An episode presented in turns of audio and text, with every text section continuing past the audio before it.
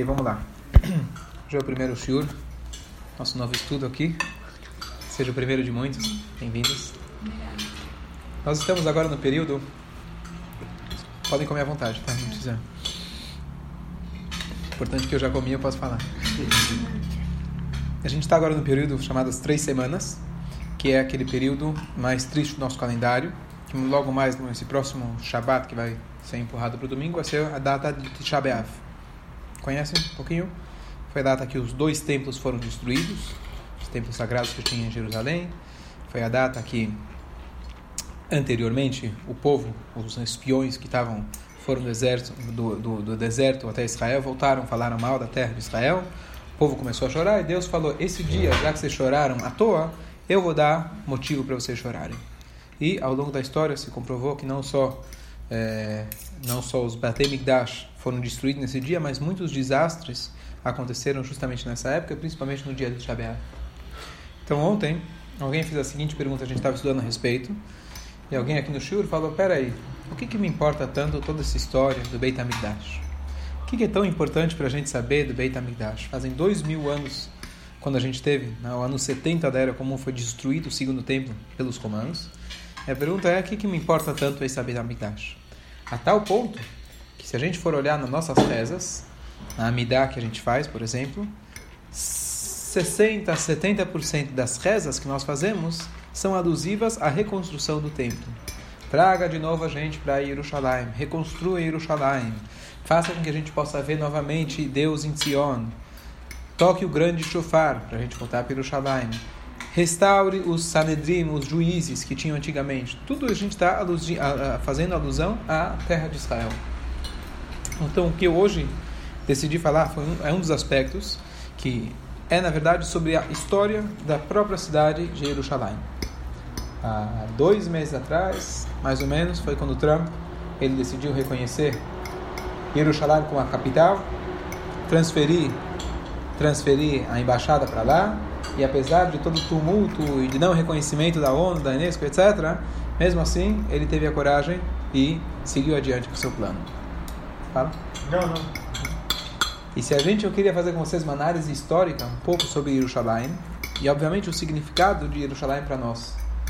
E a pergunta é, como pode ser que uma cidade tão pequena ela já foi conquistada ao longo da história, pelo menos conquistada, reconquistada, pelo menos 50 vezes que a gente tem registrado. E até hoje é motivo de muito sangue, muita briga. E o mundo inteiro, todo dia está no jornal, Israel de maneira geral, mas especificamente a gente tem as brigas sobre Jerusalém. Então não pode ser, se tem um fenômeno como esse, a gente não pode dar apenas uma explicação, não, é um, lugar histórico, um lugar bonito, é um lugar interessante o fato que o mundo inteiro coloca os seus olhos direcionados a Israel, especificamente a Jerusalém, alguma coisa espiritual acontece lá que é motivo de tanta, tanta briga. A gente sabe uma coisa interessante que quando você tem é, uma presença, é, quanto maior a força que você tem, mais ela pode ser usada para o bem ou para o mal. Energia atômica é bom, é boa ou é ruim? Vocês são engenheiros. Certo? Depende. Depende. Ela, então, ela pode ser extremamente produtiva, mas ela pode ser, talvez até mais, destrutiva. Quanto maior a fonte de energia, mais ela pode produzir, mas maior também pode ser o estrago. Então, se a gente estudar sobre um pouco sobre Israel, sobre Jerusalém, a gente vai entender melhor por que lá tem tanta energia que causa por um lado, foi a gente teve o ápice da nossa história na época do rei Salomão, que estava localizado no templo em Jerusalém, e ao mesmo tempo nós temos até hoje brigas e brigas, a divisão de Jerusalém em 67, tudo que aconteceu, tudo que aconteceu ligado justamente com Jerusalém. Então vamos tentar entender um pouquinho, começar do início, é, qual é a história que nós temos desde a Torá até os dias de hoje em relação a Jerusalém. É óbvio que não dá para a gente cobrir tudo o que aconteceu na cidade, começando de 5 mil anos atrás, 5.778 anos atrás, mas vamos começar, pelo menos da Torá, a pegar os pontos principais. O que, que vocês sabem sobre Jerusalém? Qual é a importância de Jerusalém? Jerusalém, Jezahav. A música todo mundo conhece. Que, aliás, a última estrofe da música ela foi acrescentada depois de 67. Ela se tornou popular antes mas depois que reconquistaram, reunificaram a cidade em 67, então a Novi Shemer ela acrescentou mais uma a última estrofe da, da música. Fala. Em um lugar que foi escolhido. Ainda mais, Jerusalém, hoje, ela é a briga que tem, é, a, a, disputa de Jerusalém é pelas três religiões monoteístas mais fortes que a gente tem, tá certo? É, o, e, e, se a gente então agora vamos voltar é, logo no início da criação, então o que acontece? Jerusalém, na verdade, com Maimonides ele traz para gente, ele já é o centro desde o início da criação. Existe, existia ou existe, depois a gente vai discutir, uma pedra que na qual é chamada da pedra em hebraico pedra da fundação, Evenastia, na qual a partir dela Deus criou o mundo. Imagina como se fosse um embrião, que a partir dela nasceu, for, se formou a criança. Então, o embrião do mundo físico, aqui na Terra, o embrião do mundo foi justamente essa pedra, chamada Evenastia. De lá que o mundo foi criado, a partir dessa pedra. E essa pedra fica localizada exatamente lá nessa montanha no Harabait, no Temple Mountain, na montanha do templo. E o que acontece? Adam Arishon foi criado lá. Adam Arishon, ele trouxe um korban para Deus naquele mesmo lugar. Noah, ele trouxe um lugar, um, um, um sacrifício para Deus naquele lugar. E se a gente for mais para frente em relação é, é, Avraham então, que comentei ontem para vocês, que Avraham Avinu tem algumas, algumas é, passagens em relação a ele, é, que Avraham Avinu ele foi lá, está escrito Vaisa Avraham Aloch Venassoa Anegba. O, Avra, o Avraham estava se dirigindo para o Negev, para o sul. Então, da onde ele estava, para onde ele foi, então ele foi, na verdade, chegando em Jerusalém. Jerusalém está no sul, certo? Ele estava vindo da Mesopotâmia, da onde ele nasceu, Ur. De lá ele foi é, de lá ele foi Hanegba. Então, a primeira alusão que nós temos, não temos ainda o nome Jerusalém, mas uma alusão para Jerusalém, como os sábios explicam, era esse lugar Hanegba. Depois, teve lá a a Akedat Yitzhak. O sacrifício de Yitzhak foi exatamente lá. Só que aconteceu uma coisa interessante. Depois do sacrifício de Yitzhak, Abraham decidiu renomear aquele lugar. Aquele lugar era chamado Har Hamoria. Por que se chamava Har Hamoria? Já ouviram o nome Haramoriá? Uhum. Haramoriá, Shemikan Yotze Hora'a. Porque posteriormente de lá iria sair os ensinamentos. O Sanedrin, a Suprema, a Corte Suprema, ficava localizada lá no Beit HaMikdash, e de lá saía Hora'a, os ensinamentos para todo o povo e para o mundo inteiro. Então, Moriá vem de Moré. Moré. Moré. De lá sai ensinamento para o mundo inteiro. Então, esse era o nome original, já aludindo ao futuro.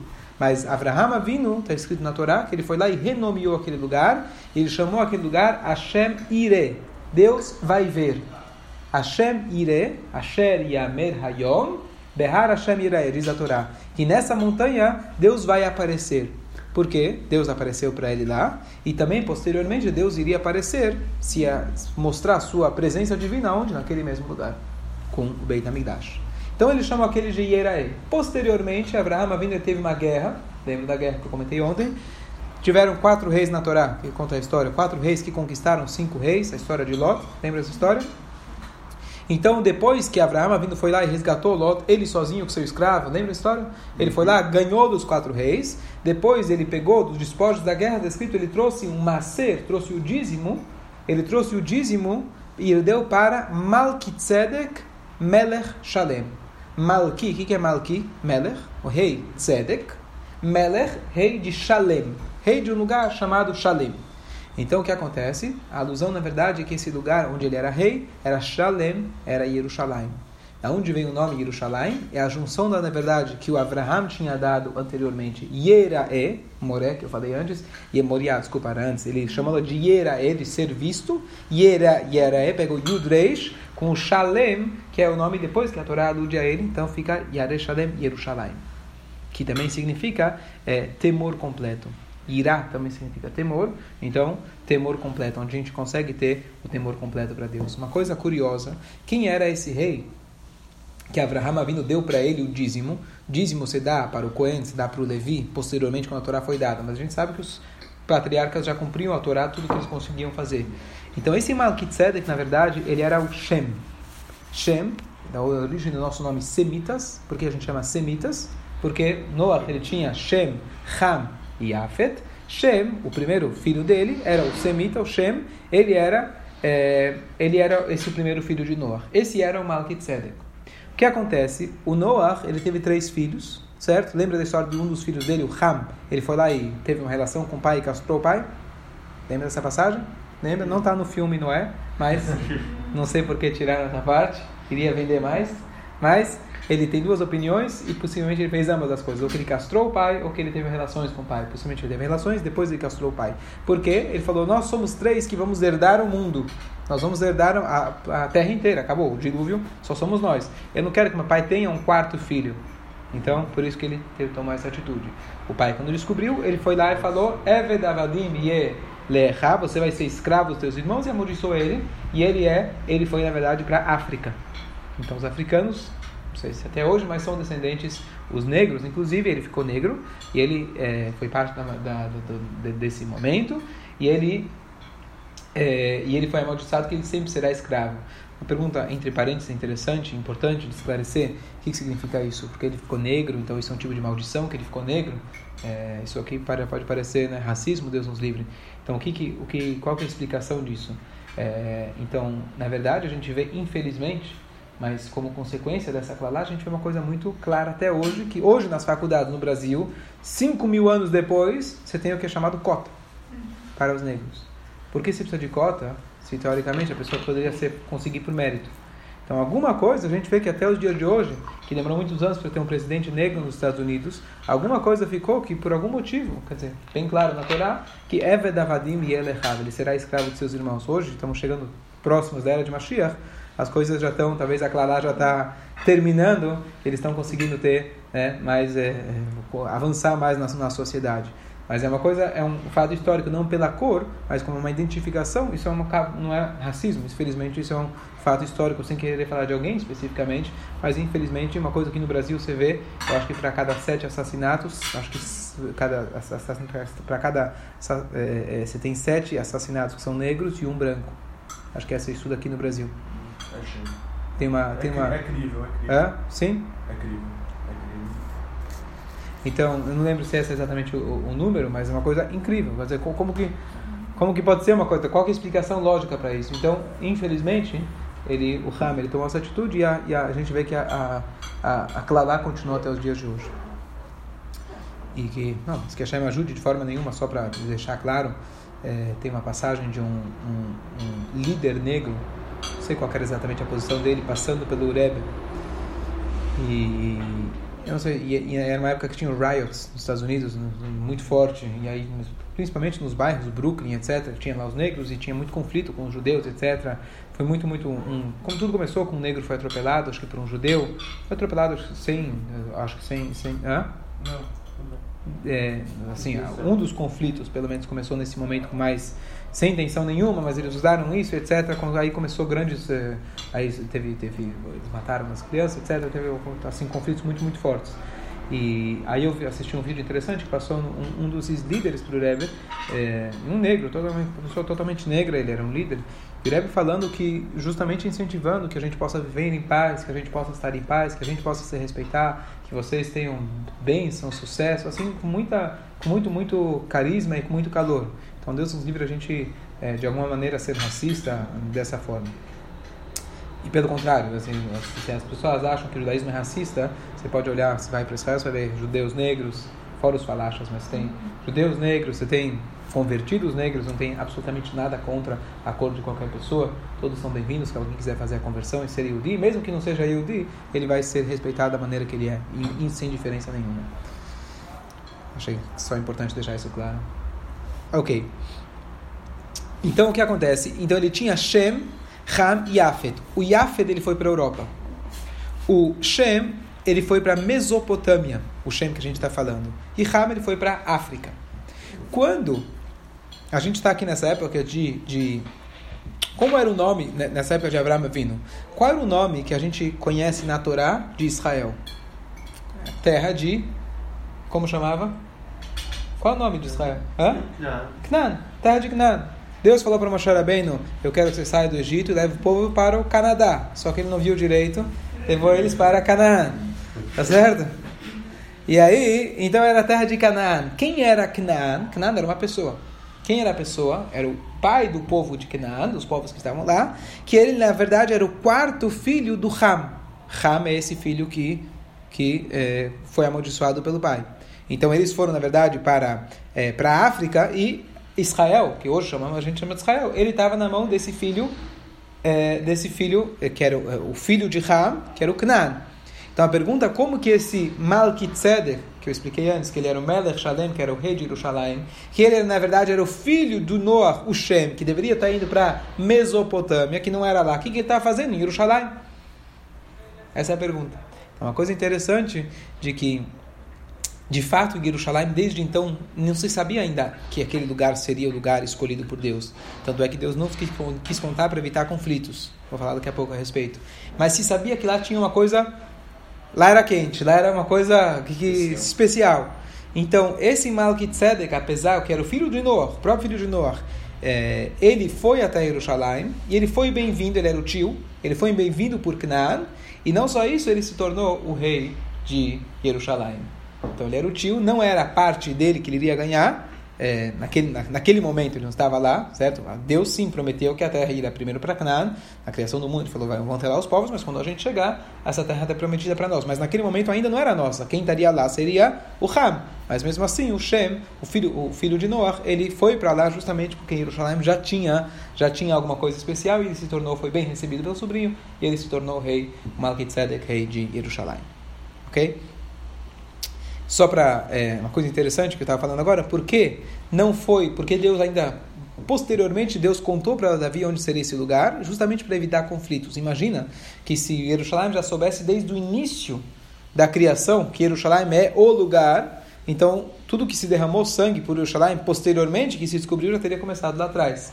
Muita gente iria se matar por causa disso, muito sangue seria derramado. Outros poderiam destruir Jerusalém para evitar que os judeus fossem lá, ou fazer o pior possível daquele lugar. E mais ainda, possivelmente, as tribos, quando chegassem em Israel, não queriam, não iriam querer aceitar nenhum, nenhuma outra terra, a não ser Jerusalém.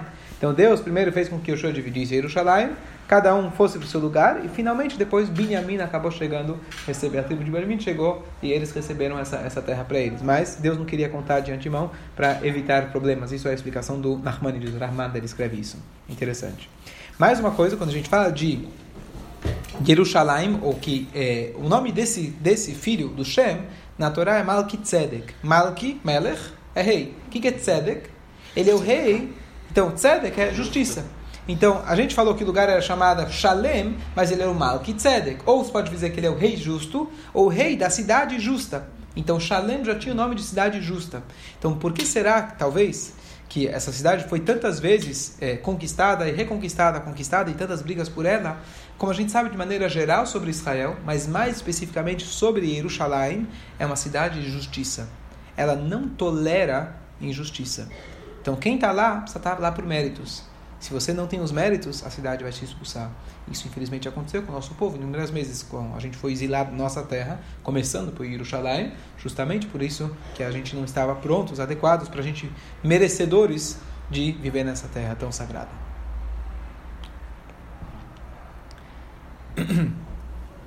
Bom, posteriormente na história, a gente falou de Abraham. Yitzhak, a gente falou. Não sei se é Obrigado. Eu vou querer. Não, eu vou querer. Obrigado. Pega uma manga. Baruch atov Adonai Eloheinu haolam v'lebrei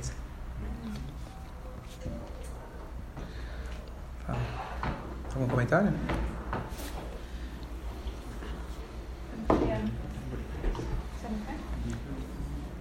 Eu não gosto, mas cheiro para mim é estranho. Mais uma coisa. Próximo, Yitzhak, então ele tinha sido, a Keidat Yitzhak tinha sido lá, sacrifício de Yitzhak. Mas posteriormente, quando o escravo de Abraham, chamado. Chamado.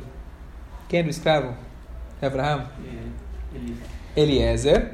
Ele foi buscar uma esposa que chamava. Buscou a esposa de Yitzhak, chamada. Rivka. Ele foi lá até o poço e a água subiu para ela, deu água para os camelos, voltou com a Rivka, que era irmã de Lavan. Ela foi lá, trouxe ela e em cima do camelo, quando a, aquela famosa passagem que ela chegou em cima do camelo e ela viu Yitzhak de longe e ela se cobriu, tá certo? Cobrido é que a gente vê a história de a gente cobrir a noiva, etc. Então o que acontece? É, nesse momento está escrito onde estava Yitzhak. Qual vocês têm essa visão, essa imagem na cabeça dela chegando? O que que Yitzhak estava fazendo? Vayetze Yitzhak lasuach basadeh. Yitzhak ele saiu para falar no campo. Na verdade ele foi rezar, que essa é a origem da reza de Mincha. Abraham fez Shacharit, ele fez a reza de Mincha. Aonde era esse sadeh, esse campo? Nesse mesmo lugar. Lá em um lugar mais sagrado. Só para voltar um pouquinho, estava falando, comentei ontem, vocês ouviram, que hoje tem o domo, a cúpula do domo. Não sei se alguém já foi lá, do outro lado. Já foi lá? Nunca. Sabe o que eu estou falando? Sim. Então, lá, Vi de longe. sabe? hoje tem, hoje tem uma pedra muito grande, lá dentro da, da, da mesquita tem uma pedra muito alta.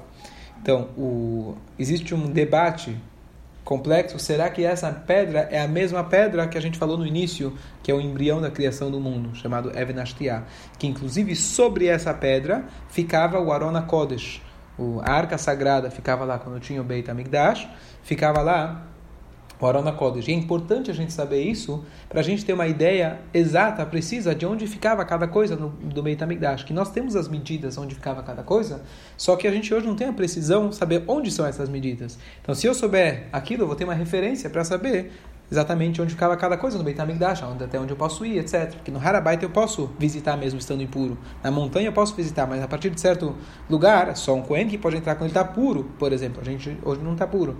Então seria importante a gente saber se esse domo, eh, a cúpula do domo se é o mesmo lugar ou não. Então havia um sábio chamado Radvaz, é um autor de, de, de vários livros, inclusive essas comparações históricas entre a nossa história e a história que se conhece eh, popularmente. Então ele fala, ele afirma claramente que esse a rocha que tem lá é exatamente esse Even Ashtiah, essa pedra da fundação na qual o mundo foi criado. Só uma coisa interessante, que no segundo templo, a gente até comentou ontem, não havia o Arona Kodesh, a arca sagrada foi escondida pelo, pelo rei Yoshiao nos escombros que o rei Salomão já tinha construído na no embaixo do, na, na montanha, porque ele sabia que futuramente o templo seria seria destruído. Então, ele no segundo templo tem um relato na Mishnah que conta que o Kohen Gadol foi, entrou no lugar mais sagrado e ele fez o que deveria se fazer na arca sagrada, que era todo um serviço sagrado, divino, com, com de se prostrar para Deus, mas onde ele fez isso? Não no Arona Kodesh, mas no, na rocha que tinha lá, que era a rocha da fundação. Então, a rocha tinha a sua, a sua, a sua kedushá, a sua santidade especial. Então esse Radvaz ele escreve que é a mesma que é a mesma rocha. O problema é que essa rocha, como a Mishnah escreve para a gente, ela ficava três dedos apenas acima do chão. E a rocha que tem lá hoje, ela é muito mais alta, tem metros de altura. Então a pergunta seria como pode ser que é a mesma? Uma opção que a gente sabe que no segundo templo, eh, quando foi destruído, os romanos eles araram a terra. Inclusive tem um relato na Guimará, claro, que a terra foi arada. Então se a terra foi arada, então possivelmente até a, a pedra que ficava que era três dedos de altura ficou mais alta. Mas ainda assim tem uma tem uma, uma diferença muito grande. Possivelmente construíram em cima dessa pedra e a pedra que a gente vê de fora não é exatamente ela, mas ela estaria embaixo. Mas muitos debatem e dizem que não é a mesma pedra. Quando Mashiach chegar, a gente vai saber. A gente não pode afirmar claramente. Esse Radvaz, se sabe, um judeu escreve que sim, mas tem muitos que não aceitam isso. Depois a gente tem a famosa passagem que Jacob Avinu ele sonhou com os anjos, aquela escada dos anjos. E na verdade Jacob Avinu ele tinha saído de Israel. Ele estava fugindo do seu irmão Esav. Lembra da história? Um pouquinho? E aí, no caminho, ele se lembrou que ele passou, ele falou, será que eu passei pelo lugar onde meus, meu pai e meu avô rezaram e eu não rezei? Então ele voltou para Jerusalém, ele voltou para lá, e foi lá onde ele colocou as rochas em volta da cabeça dele, e, e ele foi lá e teve aquele sonho no lugar sagrado, e ele acordou e ele falou a frase que é mais importante para todo esse shiur. Ele se levantou e ele falou, Enzé ki im beit.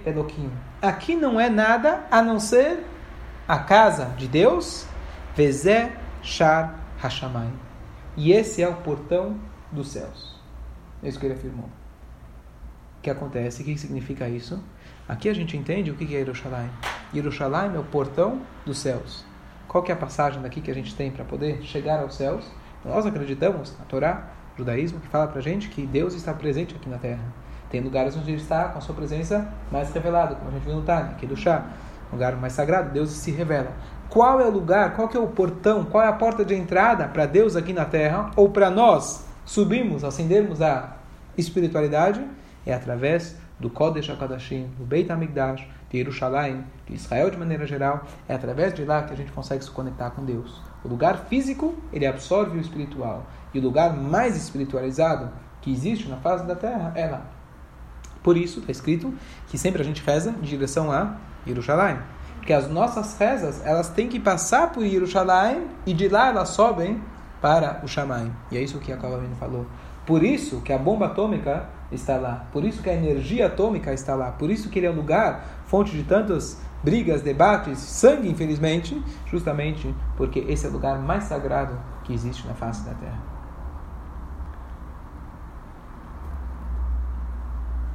Na Torá não consta a palavra Yerushalayim, não tem Yerushalayim.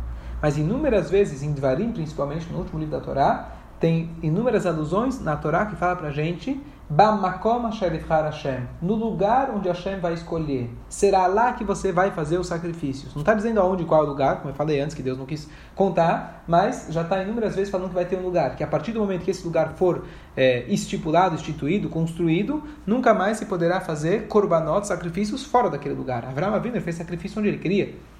Até a construção do Beit HaMikdash, a maioria dos tempos, era permitido fazer um sacrifício em qualquer lugar. A partir do momento que Jerusalém foi construído, o Beit HaMikdash foi construído, então isso já não foi mais possível. Depois disso, nós temos... É, na, depois disso, então, é, o, o povo de Israel entrou, o povo saiu do saiu do, do deserto, entrou em Israel, só para lá um pouquinho. Que ano que foi recebida a Torá, vocês sabem? Ano 24, 48 da criação do mundo, é fácil de lembrar, isso é o ponto central da nossa história, 24, 48, 24 horas vezes 2, 48, é fácil de lembrar, certo? É assim que eu lembro, eu não sou bom de lembrar datas, mas é uma forma fácil de lembrar. 24, 48, quantos anos eles ficaram no deserto? 40, então 24, 88 entraram em Israel, certo? Entraram em Israel, demorou 14 anos a conquista de Israel, conquista e a divisão das terras, como a gente viu de manhã, e o que acontece? Durante 450 anos aproximadamente, um pouco mais, ele ainda não tinha sido construído o templo. Que durante esse tempo passou a conquista de Israel, a divisão das terras de Israel, a, o tempo dos Shoftim, que é o tempo dos, dos juízes, o tempo do profeta Samuel, que ele depois ele ungiu o rei Saul, primeiro rei, depois ele ungiu o segundo rei, que era o rei Davi, e o seu filho, rei Salomão, construiu o primeiro templo. Então já estamos falando aqui de 24, é, 88, mais 400 anos. Você que é bom de matemática, tem que saber de. Não, sou bom de fazer conta, de matemática sim. De fazer Como assim? Não. São Como coisas assim? diferentes. Ah, não, não, não, não, não consigo. Hã? São coisas Ninguém diferentes. entende isso. Ninguém entende isso, exato. 2,938. Muito bom, tá vendo? Tem que ser engenheiro para essas coisas. Pra fazer Engenheiro conta, mecânico. Sim. Pra fazer conta, sim. Não entendo isso aí, tá bom. 2,938. eu acho. Ok. Então, aproximadamente, é, o rei, então, o rei Salomão construiu o primeiro templo. Só que antes ele construir o primeiro templo, o rei Davi pediu para Deus que ele queria construir o primeiro templo. E aí Deus falou para ele: Você não pode construir o templo porque suas mãos estão cheias de sangue. Como eu expliquei outro dia, que a explicação popular é que ele fez muitas guerras. A explicação mais profunda é que, na verdade, é, o sangue que ele tinha na mão era um sangue de batalhas de mitzvah, de proteção do povo de Israel. Então, qual o problema? Então, essa é a explicação literal, que o Beit HaMikdash, um lugar para trazer vida, não o contrário. Você está com a mão suja, não importa por qual motivação, mas está com a mão de sangue. Mas tem a explicação mais profunda que você está tão sagrado que o Beit HaMikdash não pode ser construído por você. Lembra falei? Porque se o Beit HaMikdash for construído por você, ele vai ser eterno. Igual que Moshe Rabbeinu também, se ele tivesse construído o Beit HaMikdash, seria eterno. Qual o problema? Que uma vez que o povo judeu não merecesse mais morar em Israel, Deus não teria destruído o templo e poupado o povo. Deus nos livre, Deus teria que destruir o povo de Israel. Então Deus falou, você está com tanta mitzvah, que você não pode, a explicação mais profunda, que você não pode construir o templo. Mas eu vou te contar onde vai ser. E, a, e a, o Tanakh descreve para a gente que o David Amelech, ele conquistou parte da, da, desse lugar chamado Yevusi, na época quem estava lá era a família de Yevusi, o povo de Yevusi, e ele comprou, inclusive, parte de Jerusalém. A parte ele comprou, outra parte ele conquistou, É, e lá então, ele já, David Melech fez o projeto para o Beit HaMikdash e o rei Salomão finalmente construiu o Beit HaMikdash. Quanto tempo durou o primeiro Beit HaMikdash? 410 anos. Faz a conta? 3, 300. Enquanto você chega. 348. 3,348 aproximadamente. T3, vamos lá, 3,350 aproximadamente. O que acontece? O que acontece? Na época do rei Salomão foi a época auge, áurea do povo judeu. Nunca tivemos uma época tão boa, os 80 anos do reinado do rei eh, Salomão, continuação do pai dele, David, foi a melhor época para o povo judeu. Por quê? Todos os povos reconheciam a grandeza do povo judeu. E interessante que foi a única época que foi proibido a conversão. Não se aceitavam convertidos. Por quê? Porque todo mundo queria ser judeu. Quem não quer ser judeu nessa época? Então, tinham a suspeita se seria, seriam conversões sinceras. Então, foi a única época na história que se foi proibida a conversão. Interessante. É, a rainha de Sabá foi visitar o rei Salomão. E mais uma coisa interessante que a gente fala sobre o Beit HaMikdash, que Beiti Beit Filah e Karei Lechol Ha'amim. Esse é o lugar que é, na verdade, que é um lugar onde vai ser a casa de rezas para todos os povos. Um goi, um gentil, é permitido de mandar o seu sacrifício para que seja feito no templo. Não tem problema. Um goi, inclusive, ele poderia entrar até uma área mais exterior, mas ele poderia subir na montanha e estar perto do Beit HaMikdash. Ele poderia mandar e poderia rezar por ele. Poderia rezar por si, podia mandar seu sacrifício. Nós sabemos, nossos sábios trazem para gente que se os não-judeus soubessem quanta brachá, quantas coisas boas eles recebiam em mérito do Beit HaMikdash existir, principalmente na festa de Sukkot, que se faziam 70 vacas, é, é, é, o sacrifício de 70 vacas durante a festa de Sukkot, correspondente aos 70 povos que se iniciaram com os 70 idiomas na Torre de Babel. São 70 povos original, originais. Então, eles recebem sua brachá através do templo. Shara Shamayim, portanto, os céus, não é exclusivo para o povo judeu. Se eles soubessem do quanto a brachá eles recebem disso, eles não teriam destruído o nosso templo. Então, isso durou por 410 anos. Antes disso, antes ainda, logo depois é, do, falecimento do rei Salomão, ele construiu o primeiro templo, mas começou a ter problemas, já ainda enquanto o estava de pé. Qual foi o problema? O rei Sanherib, extremamente cruel da Assíria, ele veio e ele começou a fazer problemas para o mundo em geral, mas para Israel. Espera, antes, um minutinho, antes de chegar no Sanherib, o que aconteceu depois do rei Salomão, depois da, da morte dele, vocês lembram? O rei ele tinha um filho chamado Rehavam, e o povo, lembra disso? O povo chegou e falou para ele: Senhor Rehavam, nosso meritíssimo querido rei, Vossa Majestade, o seu pai era muito legal, ele era muito bom, mas a gente tinha um problema sério com ele. Os impostos que o rei Salomão cobrava eram altíssimos. Eram altíssimos. 27,5% não era isso, era mais. Principalmente, além do Beit HaMikdash, que ele cobrava e etc., ele tinha muitas esposas. E cada uma delas tinha um palácio. Você tem que sustentar tudo isso aí. Tá certo? Então o povo judeu estava chateado com o rei Salomão. E eles chegaram para o filho: Olha, agora que teu pai faleceu, relaxa aí. E ele falou, nas palavras, ele, não é exatamente palavras deles, mas ele fala: Olha, meu pai é fichinha perto de mim. Agora vocês vão ter que me aguentar. Ele então conseguiu o primeiro impeachment da história. e o que aconteceu, na verdade, o povo então se dividiu.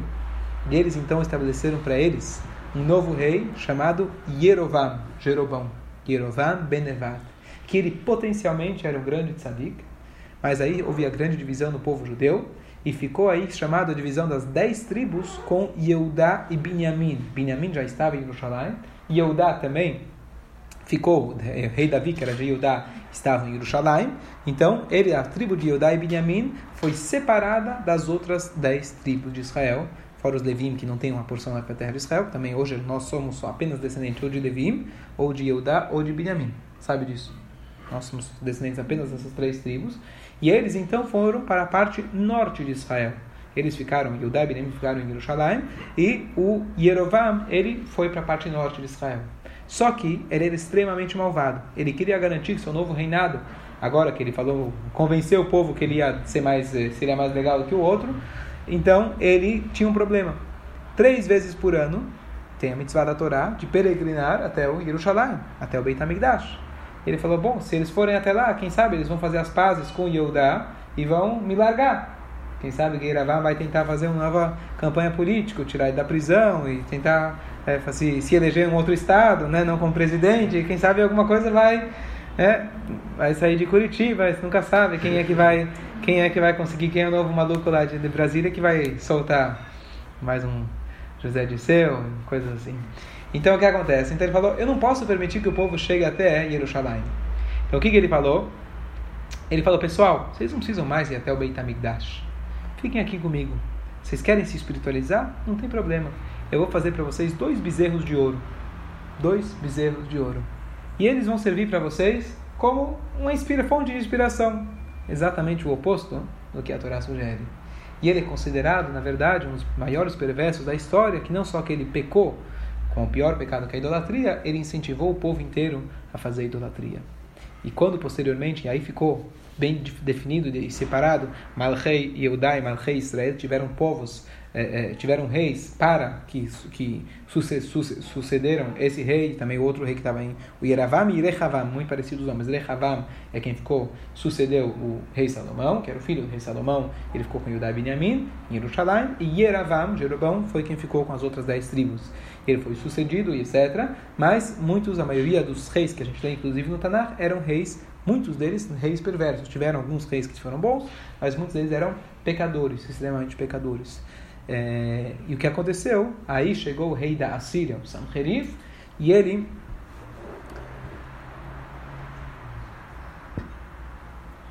E aí chegou o rei Sanherif e ele começou a fazer muitos problemas.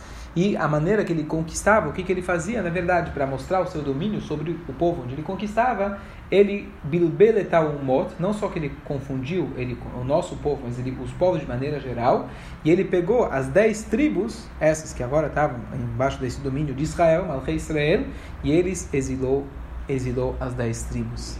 Por isso nós temos aí as famosas dez tribos perdidas, se Deus quiser vou dar um chura a respeito mais para frente sobre as dez tribos perdidas, que é, eles foram perdidos, tem inúmeras alusões para onde eles foram, tem um lugar chamado que eles estão atrás do rio, depois do rio Sambation, ou você tem inúmeros relatos ao longo da história de pessoas que vieram da África, que falaram que são descendentes de Reuven, e se encontra hoje, até hoje, se pessoas que são descendentes, que estão lá na, nos chineses, que liam Shema Israel, ou que acendem vela, com certeza já ouviram falar todas essas histórias, mas até hoje nunca se comprovou nada é, que de fato eles são descendentes. A única exceção é que na época o Rav Rashid Israel Ravavad Yosef, ele aceitou os falachas, e ele, é, inclusive foi ele que é, lutou para que eles fossem aceitos em Israel e eles receberam a lei do retorno, porque identificaram que eles tinham muitas das leis, e ele, o Rav Yosef, de, muitos divergem disso, inclusive o Rebbe não aceitou eles como judeus, logo explico porquê, mas ele aceitou com isso, com, esse, com essa explicação que ele se baseou naquele mesmo rabino que eu falei antes lá atrás,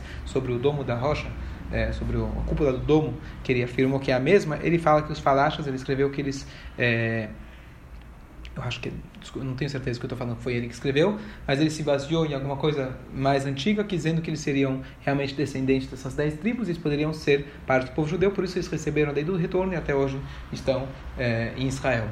É, um problema que tem muito grande em relação a isso é porque eles perderam as tradições que os sábios foram colocando ao longo das gerações e muitas das próprias leis naturais não sabiam como praticar. Então, o Kiddushim, fazer um, realizar um casamento pela Torá é muito fácil de realizar um casamento. Você pega uma moeda, você pega um anel, você fala direto para o Kodesh ali, você faz e acabou. Ela está perante duas testemunhas, está um casamento kasher. Fazer um divórcio é extremamente complexo. É muito complexo escrever um divórcio. Então, o que acontece? As pessoas, eles casaram. Mas vamos dizer que o casamento valeu, mas se o divórcio, eventualmente, ao longo das gerações, não valeu, você tem todos muitos bastardos. Porque a mulher não recebeu seu divórcio, ela casou de novo, e ela é uma mulher casada pela Torá.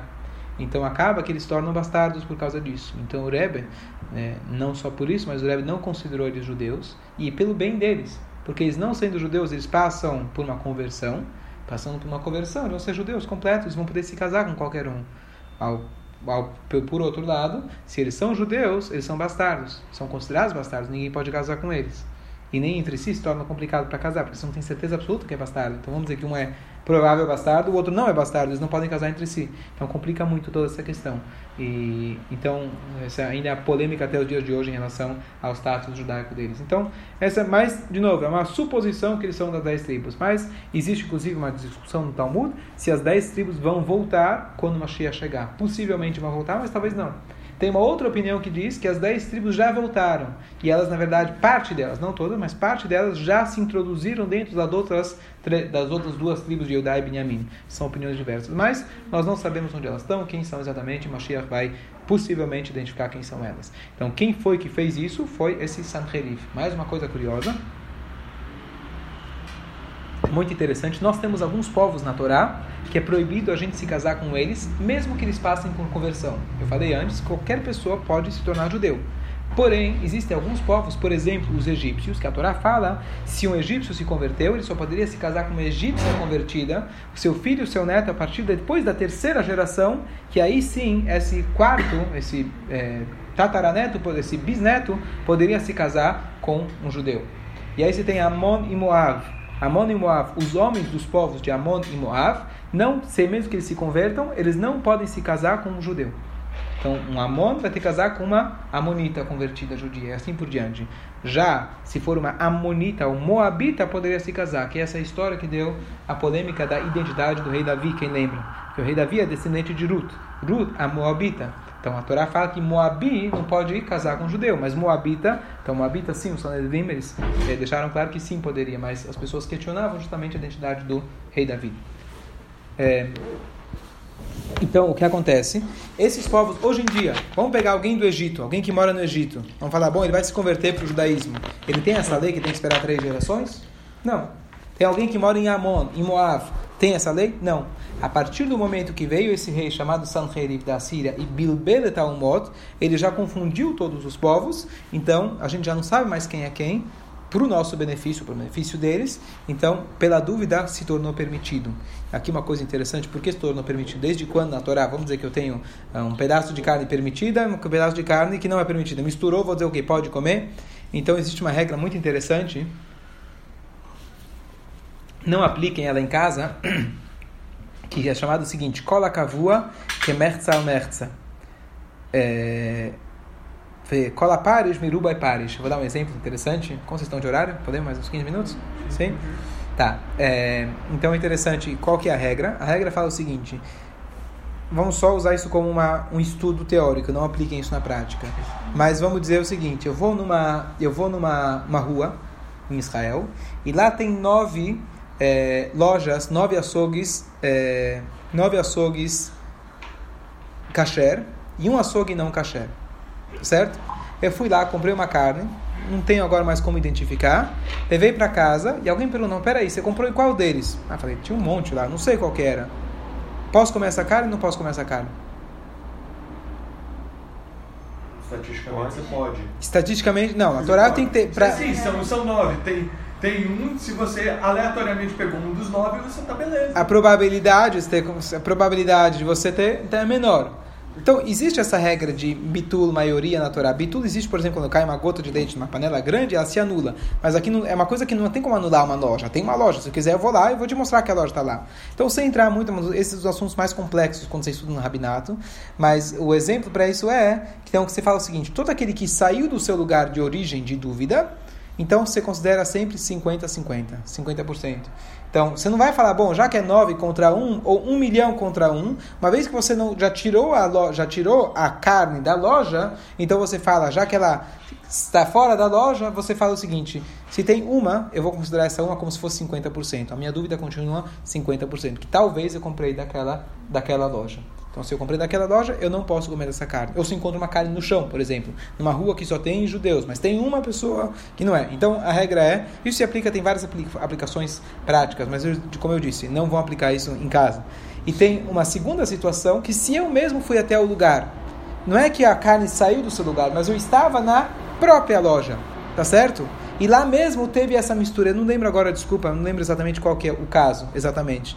Mas a regra é se ele está no próprio lugar, eu falo que ele saiu da maioria. Se eu tirei a dúvida do lugar dela, ela saiu de onde ela estava, então é, eu tenho que eu não considero maioria, eu considero metade metade, não tem probabilidade. Agora, se ela está lá mesmo no lugar, vou dar um exemplo. Vamos dizer que eu entro numa cidade, tem uma, uma mulher que é proibido você casar com ela, certo? Não sei se isso aplica na prática na Bahá. Estou só dando um exemplo supostamente. Porque ela é parente, porque é você não pode casar com ela por algum motivo. E todas as outras que estão lá são permitidas. Então você vai lá, você pode casar com uma delas, na chance, você não sabe quem é, não tem como você saber. Você pode casar? Então depende. Se ela saiu da cidade, então ela saiu da maioria. Então está permitido.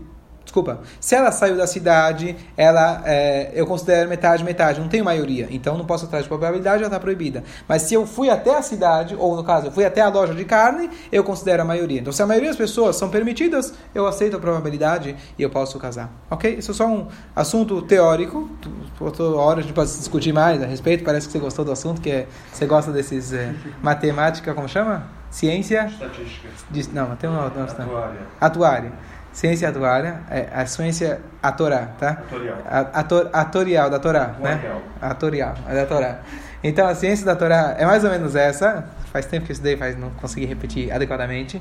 Mas a ideia é o seguinte: esses povos, por que, que eu digo que hoje eu posso casar com esses povos? Se afinal não sei quem é desses povos, eu poderia dizer, bom, qualquer pessoa que se converte, ela vai ter que se casar com outro convertido que veio desse mesmo lugar. Então, na verdade, o que o Sanherib ele fez, o rei, ele misturou todos e todo aquele que se separou do outro povo e veio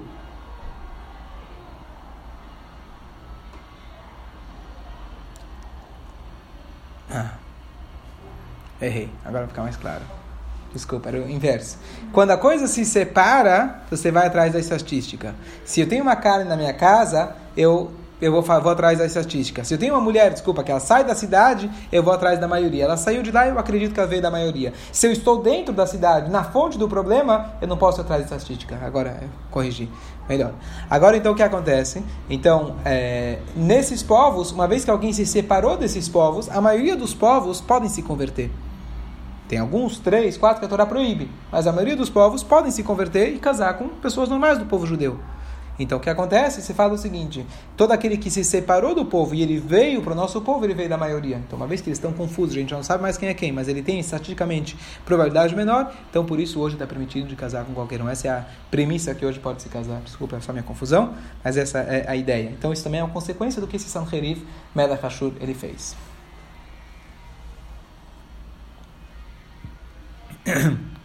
Bom, depois, logo no final, depois de- desse Sanherif, na verdade veio a Babilônia e os babilônios destruíram, Nabucodonosor destruiu o primeiro templo, eh, que tinha durado 420 anos, e o povo foi exilado para a Babilônia. Por quantos anos? Quem sabe? 70 anos eles foram para a Babilônia. No final desses 70 anos, eles teve a famosa história de Purim, de Haman. Porque durante a Babilônia foi passando os queinados, etc.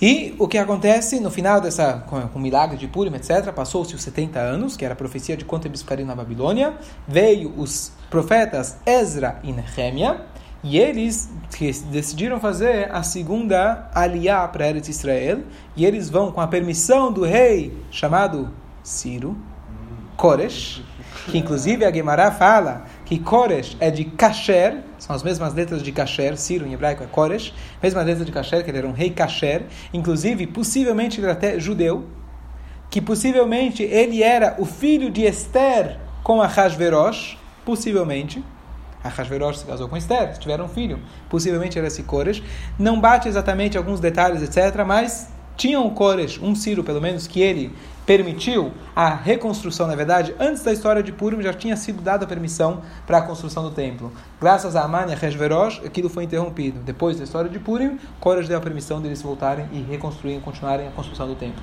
E aí, então, voltaram novamente para Jerusalém, só que quem voltou para Jerusalém foi a minoria do povo. Ezra e Nehemia não conquistaram, eh, não conseguiram eh, convencer o povo inteiro. Muitos deles ficaram na Babilônia, mas aí conseguiram desculpa, é, com que, conseguiram fazer então a construção do segundo templo.